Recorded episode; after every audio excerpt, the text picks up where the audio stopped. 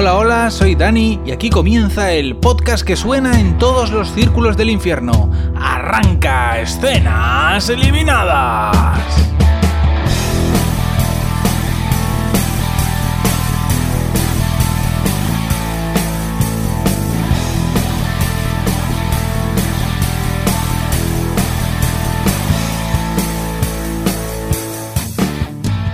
Esta semana sigo con los estrenos del mes pasado, del mes de octubre.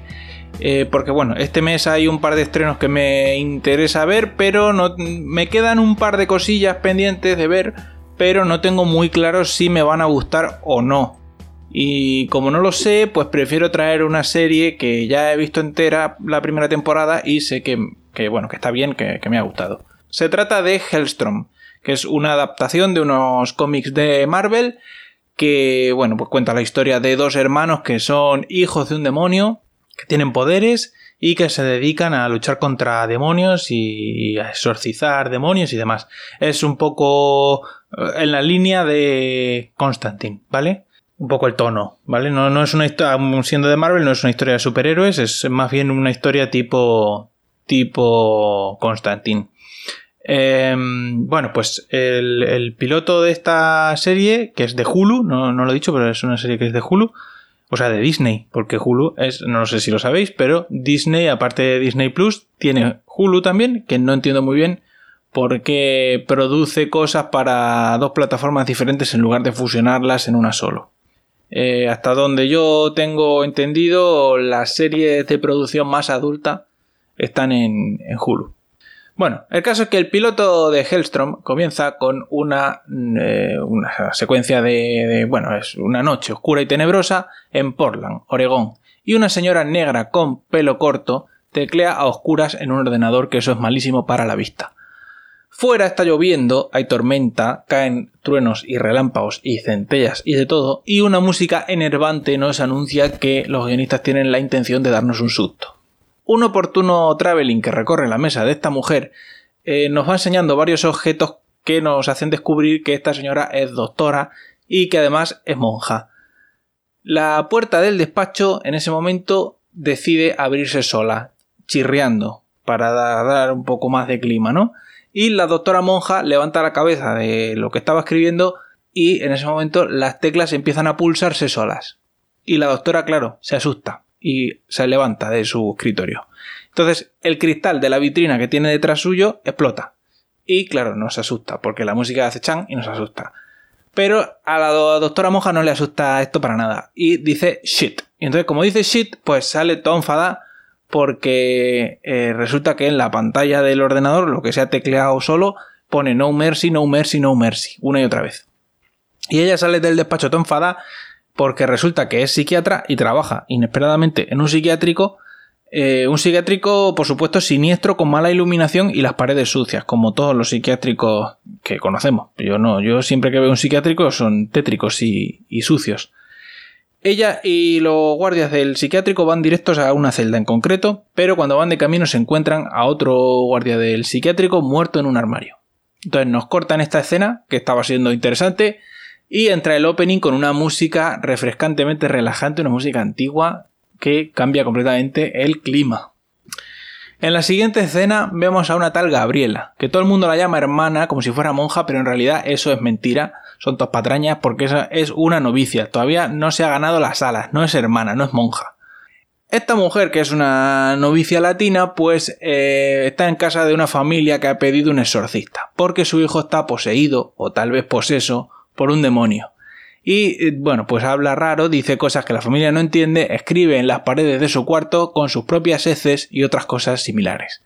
Entonces eh, llega por fin el padre Carras, ¿no? Que mm, en esta serie no es el padre Carras, pero es Damon Hellstrom, que es exorcista pero no sacerdote. Damon sube las escaleras hasta el ático donde han encerrado al niño. Está muy bien tener un ático en casa donde pueda encerrar a tu hijo. Y claro, Damon sube eh, mentalizado, ¿no? De tener una batalla con el demonio. Pero Damon, aparte de tener las cejas anormalmente grandes, también tiene poderes Jedi. Y sabe que todo esto es una patraña. Toca la puerta y él lo nota en su interior, nota la fuerza y eh, sabe que el niño está montando una escenita, una pantomima.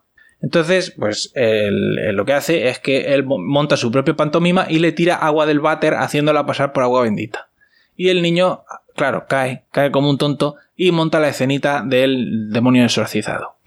Así que Damon, que sabe que lo ha pillado con el carrito del helado, le dice, le llama al orden y le dice que deponga su actitud, que pida perdón a sus padres y, por supuesto, que limpie los excrementos de las paredes.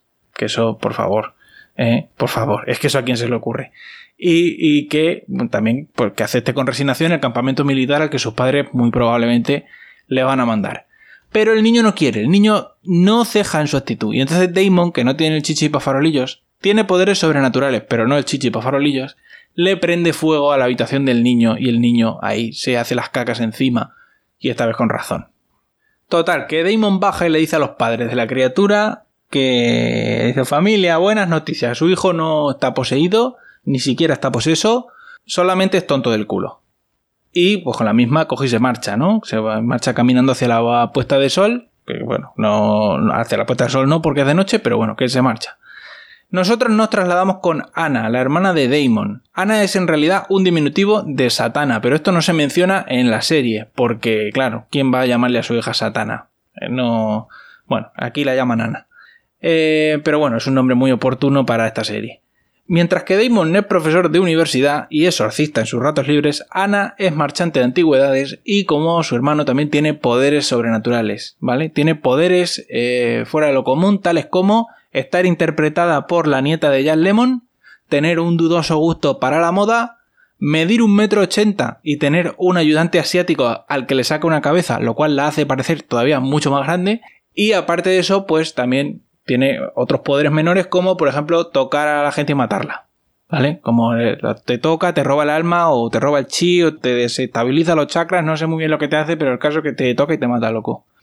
Ana usa este superpoder para jugar a los justicieros con su ayudante asiático y se dedican a matar gente mala que ha escapado de la justicia. Eso está muy bien.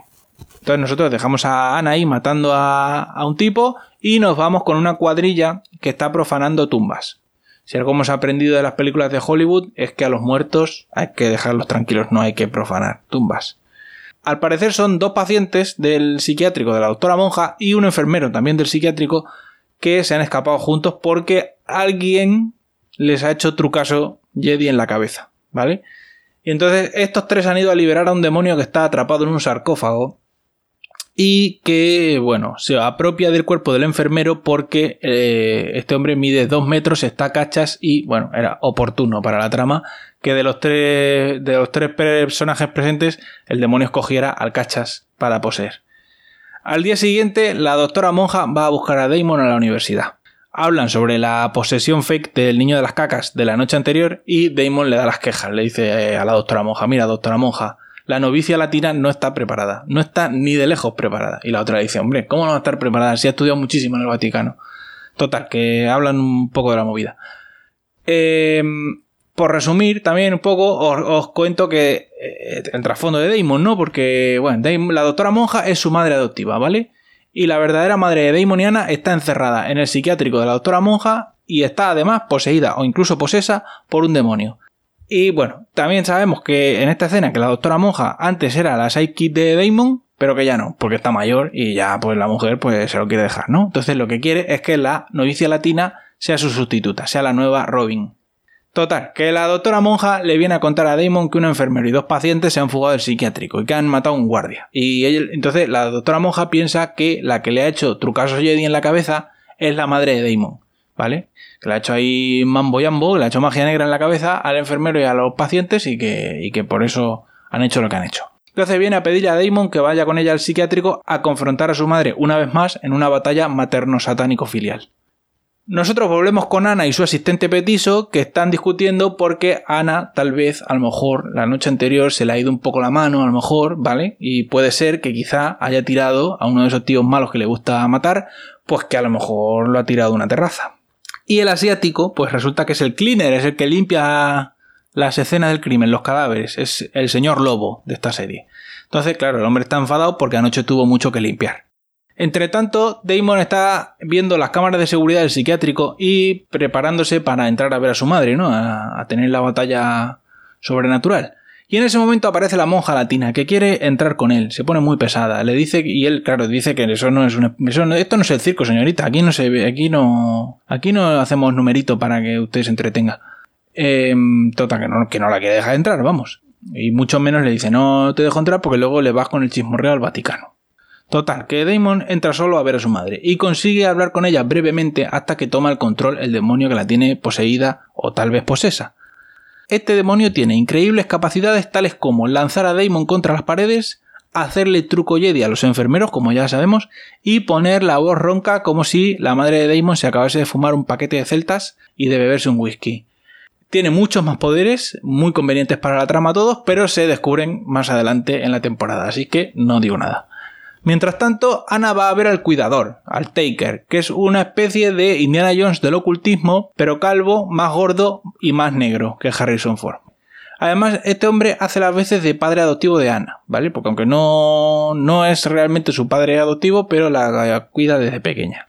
Total, ambos han quedado en un cementerio porque el cuidador ha llamado a Ana para enseñarle una tumba saqueada que justamente es la tumba que han profanado el enfermero Cachas y los dos pacientes. En esa tumba encuentran el esqueleto de un cíclope, porque solamente tiene una cuenca. Y el cuidador dice que ese esqueleto es un demonio guardián que estaba vigilando un ser muy poderoso que ahora ha sido liberado por el enfermero Cachas. Ambos se preguntan si será o no será quien tú ya sabes, quien no debe ser nombrado, que aquí no lo dicen, pero ya os lo digo yo, están hablando del padre de Ana y de Deimo, que es un reputado asesino en serie y demonio en sus ratos libres, que se supone que está muerto, pero en verdad no está muerto porque, tal y como nos explica el Taker más adelante, los demonios en esta serie no se pueden matar, solamente se pueden encerrar. Y, ahí es donde entran en juego los guardianes estos, ¿no? Los demonios guardianes estos que su misión es mantener preso a los demonios malos malos. Total, que Ana encuentra fascinante la calavera de un solo ojo, la arranca del esqueleto y se la lleva. De vuelta al psiquiátrico, la novicia latina y Damon discuten en, parte porque ella está enfurruñada porque quería ver al demonio y no la dejan, y en parte porque Damon tiene que confrontar con ella para que en el próximo capítulo ya pues se puedan enamorar, ¿no? Mientras tanto, en San Francisco, Ana está de vuelta en su tienda de antigüedades y decide rajarse un dedo y restregar la herida por una calavera roñosa de una criatura mística con un solo ojo que acaba de sacar de una tumba. Suponiendo que no se le engangrena el dedo y se muere, el plan es usar sus poderes místicos para contactar telepáticamente con la criatura esta de un solo ojo, o no, bueno, no sé muy bien qué quiere hacer. Quiere usar sus poderes convenientes para la trama para obtener algún detalle que sea relevante y haga avanzar la historia. En concreto, ella lo que quiere saber, lo que le pica por saber, es si el demonio que se ha escapado es su padre o no. Entre tanto, Damon se disculpa por teléfono con la novicia latina porque tal vez quizá antes ha estado un poco borde y la doctora monja va a dar con ella para convencerla de que no se marche. Entonces la novicia latina sigue R con que ella quiere ver al demonio, que la dejen ver al demonio, que hombre, le hace mucha ilusión. Y la doctora monja le dice, mira, te voy a dejar mi pase de seguridad del psiquiátrico que te he dejado muy convenientemente en la mesa de mi despacho, una cosita, para que tú la veas. Entonces la novicia latina va al psiquiátrico y lee el expediente de los dos hermanos Hellstrom, que le da todos los detalles que ella necesita para entender la serie y que a nosotros nos irán contando poco a poco a lo largo de la temporada, así que yo no digo nada porque sería spoiler. Después de asimilar toda esa información y de hablar de nuevo con la doctora monja, la novicia latina decide hacer una maniobra que probablemente no le gustaría al Santo Padre y aprovecha que sigue teniendo el pase de la doctora monja y se mete en el pabellón de seguridad donde tienen a la madre demonio de Daimoniana. Y entonces la madre pone su voz de fumar celtas y le dice ¿Querías ver al demonio? Pues aquí lo tienes. Y la empieza a lanzar contra las paredes y contra el techo con sus poderes Sith.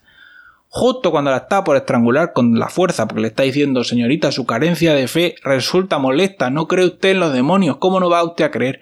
y la está ahogando con la fuerza, entonces irrumpen oportunamente en la habitación Damon y la doctora monja, y Damon trata de exorcizar a su madre una vez más, pero una vez más sin éxito.